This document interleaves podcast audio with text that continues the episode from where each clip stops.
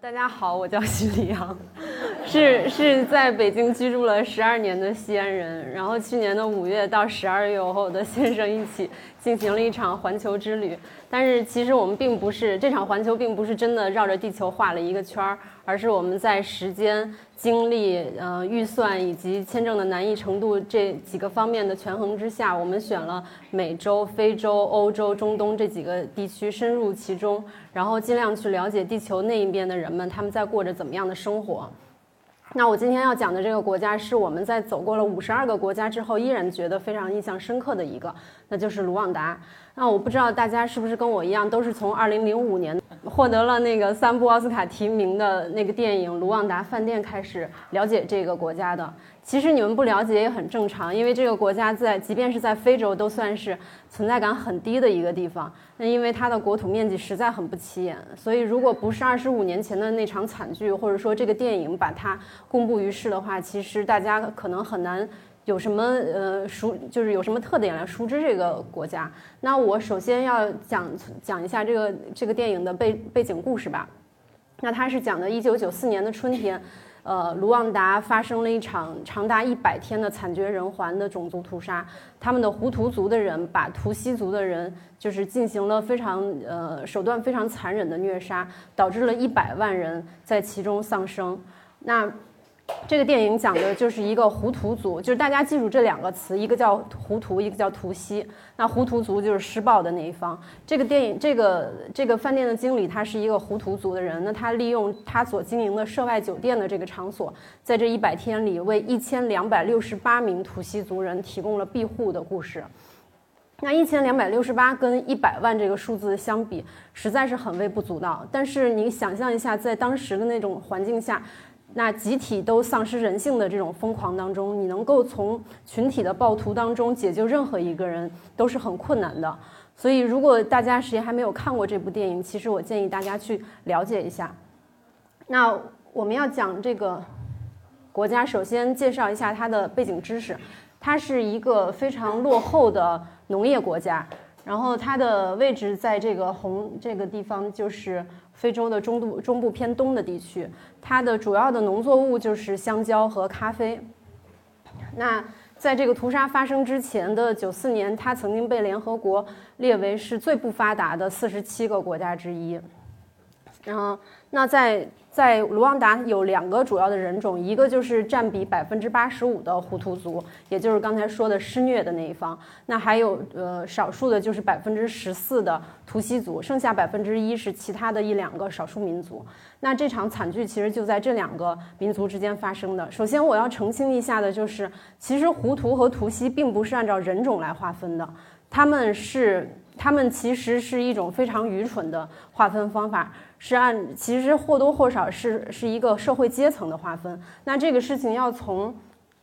要从很多年前讲起来，就是十九世纪。十九世纪的时候，卢旺达曾经被英国、德国和比利时这几个国家先后殖民。那这几个国家的殖民者在这边就一定要找到一些就是当地人，他们想要甄选一些当地人来帮助他们一起来统治国家、管理人民。然后他们也没有其他的参考标准，就想了一些。非常愚蠢和粗浅的办法有两个，一个就是测量当地人的鼻子和脖子的长度。那鼻子和脖子比较长的且肤色比较近的人，呃呃肤色比较淡的人，就被他们认为是呃和他们民族比较相近的优秀人种。那还有一个标准呢，就是看谁家拥有的这个牛的耕牛的数量超过十头牛以上的，他们就会认为是拥有财富并且可以执政的那一小撮人。那其中可以看一下，就是左边的这个是呃以前前总统前胡图族的总统，然后这个是现在当权的这个图西族的总统。虽然图胡图和图西这两个词现在已经不再用了，他们已经不这样去划分了，但是大家可以看得出来，这两个人的面部特征是非常明显的，就是我刚才说的这个肤色相对较浅且鼻梁比较高，然后身高比较高，然后脸型也比较长的这种优秀所谓的优秀民族吧。然后可以看到一些他们当时测量的这个标准，以及他们的身份证上都会标明是图胡图还是图西的。那要讲这个呃背景知识介绍完了，我们开始讲一下这个惨剧是怎么发生的。那因为当时呃图西族人被甄选出来，变成是这个可以帮助他们执政的那一波人，那他们就是在这种殖民者的渐渐的提拔之下，占少数的图西族人慢慢开始掌握大量的耕地和政权。那呃，其实，在呃一九六二年之前，就是他们独卢旺达独立之前，他们已经慢慢被提拔出来了。然后他们就是在这这种很愚蠢的标签之下吧，这两个民族之间其实已经渐渐发生了很大的矛盾和冲突。那呃，有一些事情呃怎么催化的呢？就是一九六二年的呃卢旺达独立之前，其实他们占就少数人占有了大部分的耕地和。和这个政权之后呢，然后南部的胡图族的农民实在不堪这个贫穷，就开始造反，然后他们就渐渐的把图西族的人贵族就开始往外驱赶，然后他们把这个土地呃抢回来分配给穷人，然后这样的话被抢走土地的这些贵族图西族的贵族呃，对图西族的贵族就开始渐渐的逃往海外，然后一九六二年比利时。Sorry，一九六二年比利时撤了以后，然后卢旺达成立了，呃，以后独立了以后呢，这个他们这两个民族之间其实还在持续的互掐当中，然后爆发了很多次内战，然后图西族的贵族们渐渐的就撤的越来越多，很多人就开始流亡海外了。那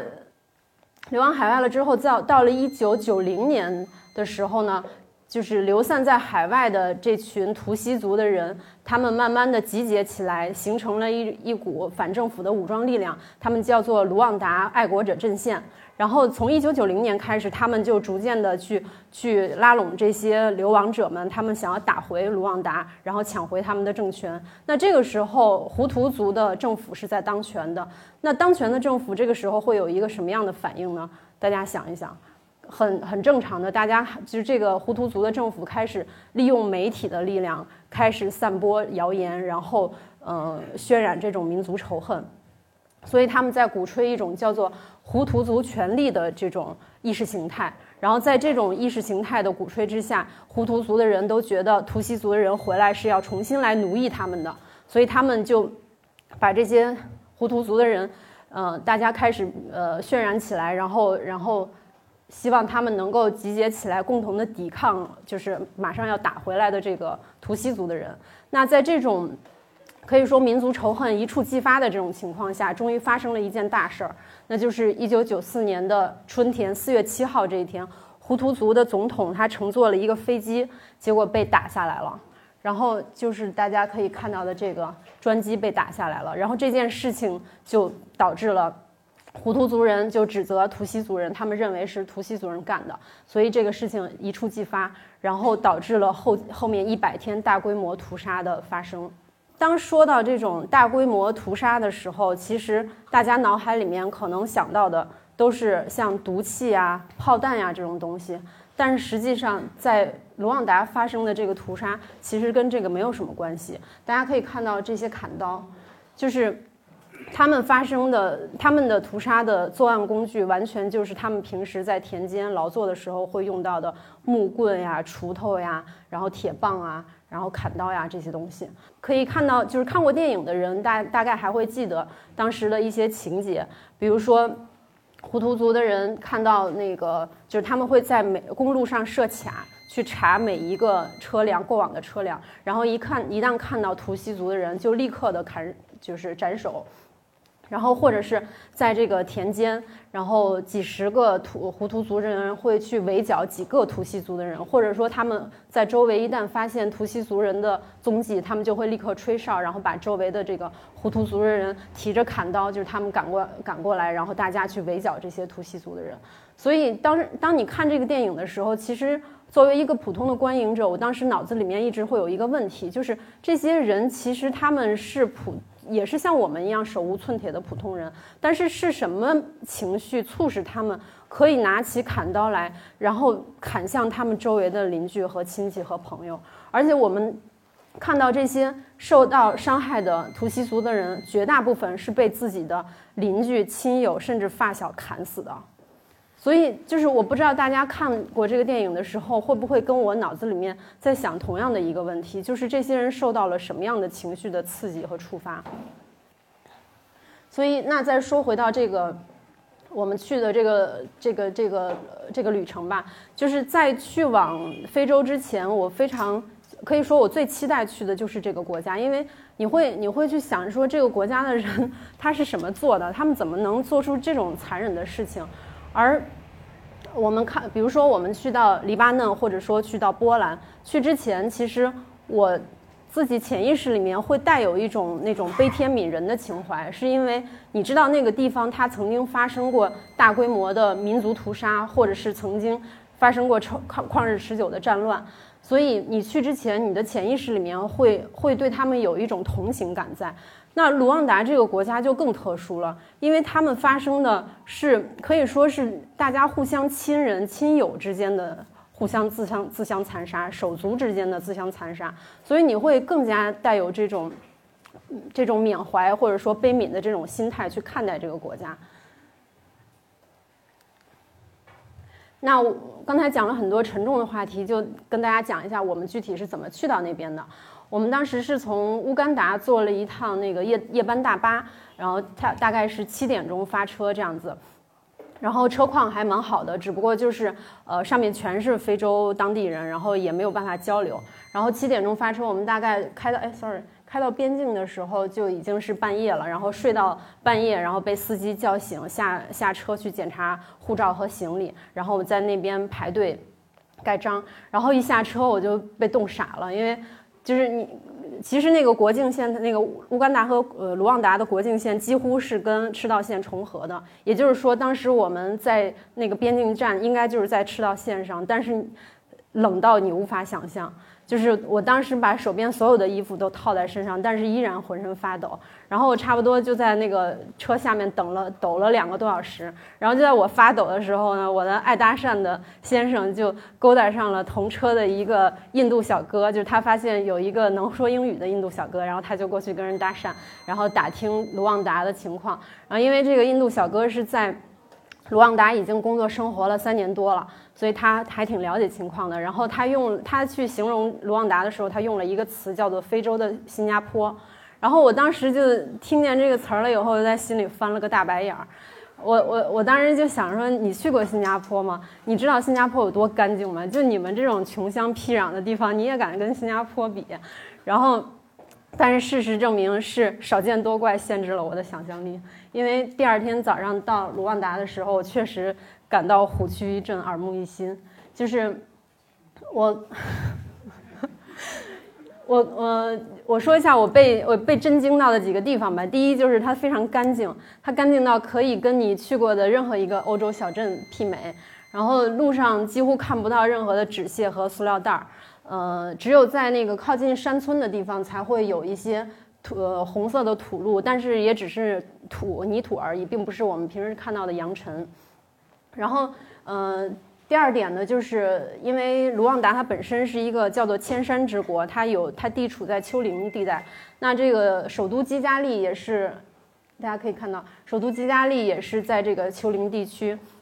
那整个整整个城市是依山而建，然后它的道路是嗯盘山环绕，然后建筑呢错落有致，你可以看到是红的顶、绿的树，而且因为那边天气特别好，所以。几乎每天都看得到蓝天和白云，这是第二点。然后，而且我当时在在基加利的时候，每天最常说的一句话就是：“我怎么感觉还在欧洲呀？”因为当时我们是从欧洲过去的，然后经过了埃及呀、苏丹呀几个国家，就已经被三观尽毁了。然后到了到了卢旺达以后，就觉得哇，怎么又回到了欧洲的感觉？然后第三呢，就是。当地的人特别有素质，文明特别文明有礼貌。为什么这么说呢？因为我我刚说我们在已经走过了非洲四五个国家了，包括埃塞俄比亚呀等等。那其实之前我对非洲人的这种文明程度已经有了一个大概的了解和心理预期，所以你跟他们交流的时候，尤其是比如说买东西或打车的时候，你会潜意识里面带一种防备心态，因为确确实实在前面几个国家我们被坑了。或者说被骗了，就是你就你跟你打交道的所有商贩几乎是带着目的来跟你跟你交流的。所以当时我是一直带着这种防备的心态。但是后来我发现，他们确实跟其他非洲国家的人不太一样。那我觉得总结起来，应该说他们的人际交往是比较有规则、有秩序，且有契约精神的。这一点是我们在其他的就是发达的国家里面能够感受到的一种文明。那打个比方，比如说我们在那边打摩的或者打的的时候，然后一开始你去问价格，大概是五公，就是打摩的的话是五公里三块呃八块钱这样子。那一开始问价格的时候，其实你心里已经觉得这个价格还挺划算的，挺属于一个合理的范畴。但是本着求证的心态吧，我们又问了几个其他的司机，发现大家报的价都是一样的。后来你就慢慢会卸下心防，而且后面的几天我们打摩的的时候，几乎没有碰到第二种报价，就是大家的价格你一报出去，它都是八块钱或者十块钱这样子的。所以你就会觉得，哎，这边的人他们其实是一个非常，就是大家是一个平等的，或者说有有秩序、有契约精神的这这种。然后还有一个例子就是。我们当时快要走的时候，去那个基加利的大巴站买去往下一站坦桑尼亚的车票的时候，然后我们一进到那个那个那个大巴站里面，就就傻了，太多人，然后太多那个小的 agency，就是那种代理公司，然后就有一个小伙子就上来，然后主动带我们去买票。然后呢，跑了第一家，发现那个发车时间不太合适，然后他又又主动说，那我们带你们去看第二家。然后当时其实我心里面是抗拒的，因为我觉得他肯定是要来跟我要小费的，但是我也不需要他的服务，因为其实我一个一个去问也是可以的。但是我们试了两三家，他一直摆脱不掉他。然后，那我就只能作罢。但是我当时在在心里给自己画了一个底线。我当时想，那如果他等会儿要跟我要小费的话，那我最多就给他八块钱，我不能多给了。但是结果，结果恰恰让我很惊讶的是，最后我们买到了票，他就他就跟我们拜拜就离开了。然后当时就是我松了一口气的同时，其实我我觉得自己有点小人之心了吧，当时。那我说一下，就是我们呃，其实来到来到基加利，我就刚才说了，我是带着这种心态来的，我想要探究，我想要看当时二十五年前发生了什么。所以其实来到这边，我们第一站理所当然的就是去到了这个种族屠杀纪念馆。这个纪念馆是不收门票的，它只在门口的地方有一个捐款箱，那基本上大家都是投五块、五刀、十刀这样子。那呃，然后这个展厅的参观是从一个。大概就跟咱们这么大的一个一个呃，就是那个叫观影厅开始，它会滚动播放一个十五分钟的视频。那这个视频呢是都是几个呃屠杀的亲历者从他们的视角讲述他们当年看到的惨状以及他们现在日后的生活。那我现在可以看了，就是我们当时看到的人大概就是这样，他们录像里面就在讲他们当时发生了什么。然后，呃，我记得就是大多数的讲述者，他们现在都是一个人活在这个世界上，因为他们的父母和兄弟姐妹都在那场大屠杀中就离开了他们。然后，我记得比较印象深的是一个跟我年纪相仿的姑娘，她说她当时，呃，就是每天白天东躲西藏，然后就藏在那个树丛里面、树林里面，然后饿了就吃香蕉，然后因为你香蕉会扔香蕉皮嘛，或者说。而且人家也会看到那个香蕉树的减少，所以他们也不敢多吃，然后就到处躲躲藏藏。然后到了晚上，他有一个好心的胡图族的邻居愿意为他提供庇护。庇护之所是在哪儿呢？是在他们家的房梁上，因为这样的话，其他人来来查就不会查到。所以他就在那个房梁上躲了一百天，就是日日夜夜，白天出去躲，然后晚上回来睡房梁，然后就这样他一直躲了一百天，直到这个屠杀渐渐的平息。其实大部分的展厅都是这样子，里面有很多很多的照片。然后当时我看那个录像的时候，我觉得就是大多数的讲述者他们的表情和情绪其实都非常的平缓，但是你能看得到他们一直在压抑自己的面部的抽搐，而且还还有就是快要夺眶而出的泪水，就是你能感觉到他们其实在用了很大的力量在跟自己和解，包括。跟那场惨剧和那些深重的罪孽和解，而且他们也一直在试着去原谅那些杀父或者杀亲的仇人，那些不可原谅的人，以及去宽恕那些无法宽恕的过去。那在这些展厅里面，其实我印象最深刻的是一个叫做儿童展厅，叫 Children's Room 的一个地方。然后我当时一进去，发现墙上密密麻麻的都是小孩的照片，然后每一张照片的下面会有。几行小字，就像这样，他会写着这个小孩的名字、年龄，然后他最喜欢吃的食物，然后他们在这个世界上最喜欢的事情，以及他们是怎么被杀的。所以我在那那儿能看到一个四岁的小姑娘，爱吃蛋糕，喜欢唱歌跳舞，但是她被刺刀戳中了双眼，然后就被砍掉头了。然后还有八岁的小男孩，不好意思，我有点激动。八岁的小男孩，然后他很喜欢长跑，然后他也喜欢吃巧克力，但是他就被大刀一下砍倒，然后开膛破肚把肠子拖出来。就是我当时仔细的看了几张那个照片的描述之后，我觉得我看不下去了。我当时。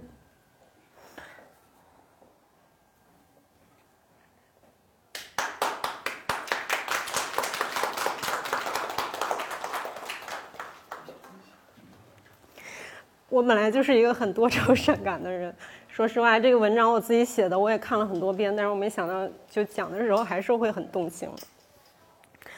就是你看的时候，你会觉得，就是心里面好像有一只手在上下的翻搅，特别难受。然后我当时就赶快躲出去了，就躲到这个展厅外面，站在走廊上大口的呼吸。那我们再说回到这个。屠杀是怎么平息的？哈，可以看到这个是卢旺达的地图。那当年在就是在海外的那些流亡者们，他们在海外不是成立了一个一个一个组织，叫做爱国者战线。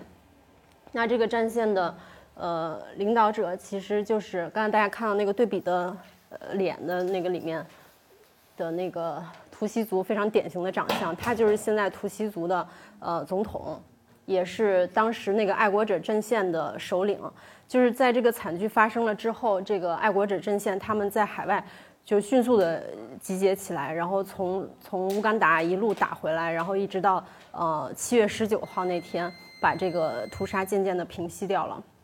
然后平息掉了以后，他们就开始大面积的这些流亡者就开始回潮。然后，因为呃，就是他们的政策也会渐渐会向这个流亡者去倾斜，所以他们会带，就是吸引了大量的这个流亡者都回来。然后，包括他们在海外，比如说受过的高等教育也好，还是说他们在海外已经经过商经商，然后有这个商业头脑也好，他们渐渐的把自己在自己的那些文明，包括那些商业的外脑都带了回来。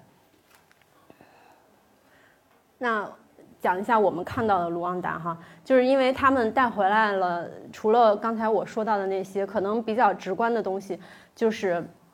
呃，首先这个，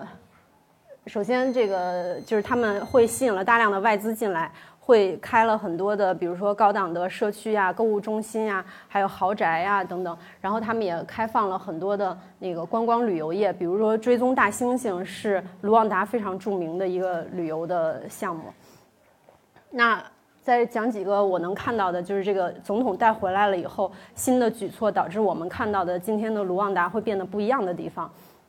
那一个就是说，从呃吸引外资的方面，他们引引了很多像中国的这个土建呀、民建呃土建呀和铁建呀这些呃大量的外资进来，帮他们大兴土木。所以我们在呃基加利的街头经常能看到中文，包括这边的这这些。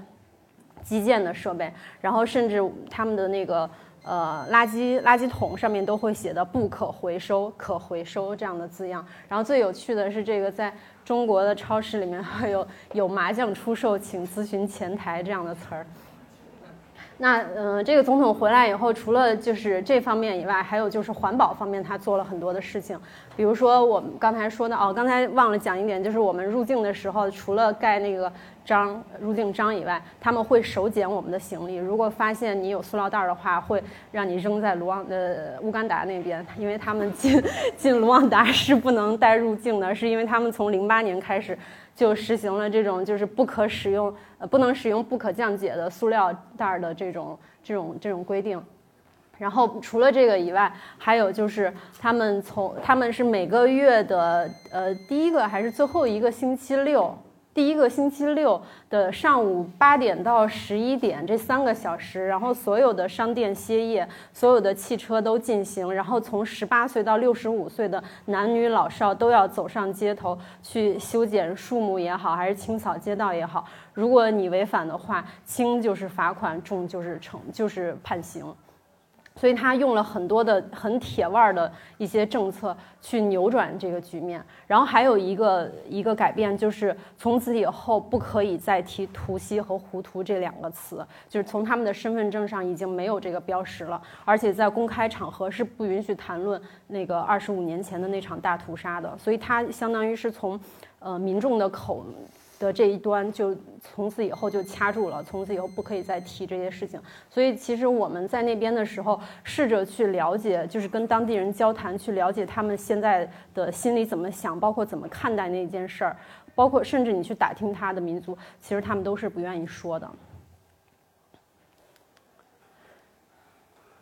那现在的这个卢旺达，其实在这个新总统的铁腕的政策之下，确实发生了很大的变化。那我们可以看到的，就是打几个比方啊，呃，哦，对我忘了一点，就是有一个比较有趣的现象，就是我们在卢旺达的时候，很少在街上看到狗。大家知道是为什么吗？就是因为当年，呃，因为惨死了一百万人，所以当时的动物都养成了吃人肉的习惯，所以。所以，这个新总新总统回来之后，就是为了从物理上根除这些动物和尤其是狗，他们吃人肉的这种口味和习惯。所以，他们一开始是把这些狗全部都杀掉的，而且在很长一段时间内都是不养狗的。所以，直到今天，大部分的卢旺达人都对养狗这件事情是心有余悸的，所以很少可以看到狗。那还有一个知识点就是。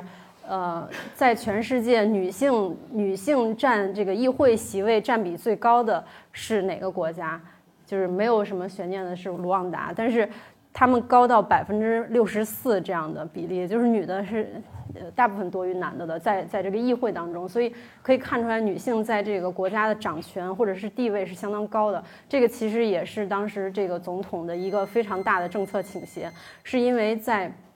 这个屠杀的时候有。超过一百万的妇女和儿童遭到了强奸和性虐待，而且当时胡图族人非常坏，他们找了几百个这种呃感呃艾滋感染者，他们把他们从医院里释放出来，然后恶意授意他们去街上去强奸那些图西族的妇女，所以第二年有差不多一万一万名的新生儿是那种施暴以后的新生儿出生的，所以现在的政府其实也在。就是一直在花很大的力气去救助他们，包括给这些妇女和儿童提供治疗和提供很很好的医疗。所以我们看到这个现在妇女在卢旺达的这个地位很高，其实是对当年的一种，我觉得是用血泪换来的一种骄傲吧。然后除了这个之外，也可以看到很多就是对小孩提供了教育，包括他们还有一个特别有意思的规则，就是嗯，争取每家都有一头牛的规则，就是。这样的话，就是让让大家的那个财富尽量的平均分配。但是实际上，就是刚才讲了这么多，大家可能都觉得很正能量，觉得这个总统做得非常好。但其实我们也能够了解到，有很多人，尤其是处于底层的人，还是对这个总统的政策有很多微词的。因为不管怎么说，就是当年他回来的时候，带了很多当年的那个图西族的流亡者回来。那为什么就是要吸引他们回来？他一定是要把政策向他们倾斜的。而且而且他们也同时也带了很多，就是因为他们们从欧美国家很多地方回来，然后也掌握了比较比较高的知识，所以这些人非常快速的就现在又成了卢旺达的这种精英和中产阶层。所以图就是胡图族的人相对了的那个社会地位又开始下沉了。虽然现在不允许去提这个胡图族和图西族，但是其实大家心里都很明白，而且都是一个就是内心很深的烙印了。所以当你去聊的时候，看你是跟谁聊。如果是跟当年的图西族，或者说现在已经生活不错的人，大家都觉得哎，这个总统还挺好的。但是确实也还是有很多生活在贫民窟的人，他们其实对这个总统的政策是有微词的，因为。他回来了之后，不但带回来了很多的，就是对妇女儿童好的这种，或者是很好的经济政策，但是实际上，他也，呃，可以说在媒体管控方面，包括呃，限制民权方面其实多，就是我们现在看到大家说卢旺达很像非洲的小新加坡，它之所以有这个有这个称号，其实也是因为它效仿了当时李光耀的那个精英治国的理念，而且它在这一方面比李光耀可能做的还要更更狠、更超前一些，所以才有了我们今天看到的，就是在这种极端的控制或者说一些极端政策的推行之下的非常发达的一个卢旺达。那直到今天，其实，呃，也卢旺达人还是能够从这个新闻或者报道上面看到说，比如说建筑工地上面看到挖出来的头骨，或者说在停车场这种空旷的地方能够看到人骨碎片或者牙齿。所以其实，就是尽管卢旺达人现在已经生活在一个完全不同的世界了，但是他们其实。我觉得他们还处于一个非常严重的群体性的创伤后应激反应当中，所以当你去去谴责或者说你去指责这个卢旺达总统他的政策有有失公允的时候，你站在他的角度，当你从作为一个流亡者回到这个你的祖国，然后面对满目疮痍的祖国，然后千疮百孔的人们的心，你要。推行什么样的政策能够最快的挽救他们，最快的把这个国家往前去推进？其实可能大家也没有一个更好的答案。所以，我觉得在走过了这么多个国家之后，嗯，愿世界和平已经不是一句空谈了。所以，如果说用一句话来总结我的这个分享的话，那就是我希望未来战火平息，愿未来可期。谢谢大家。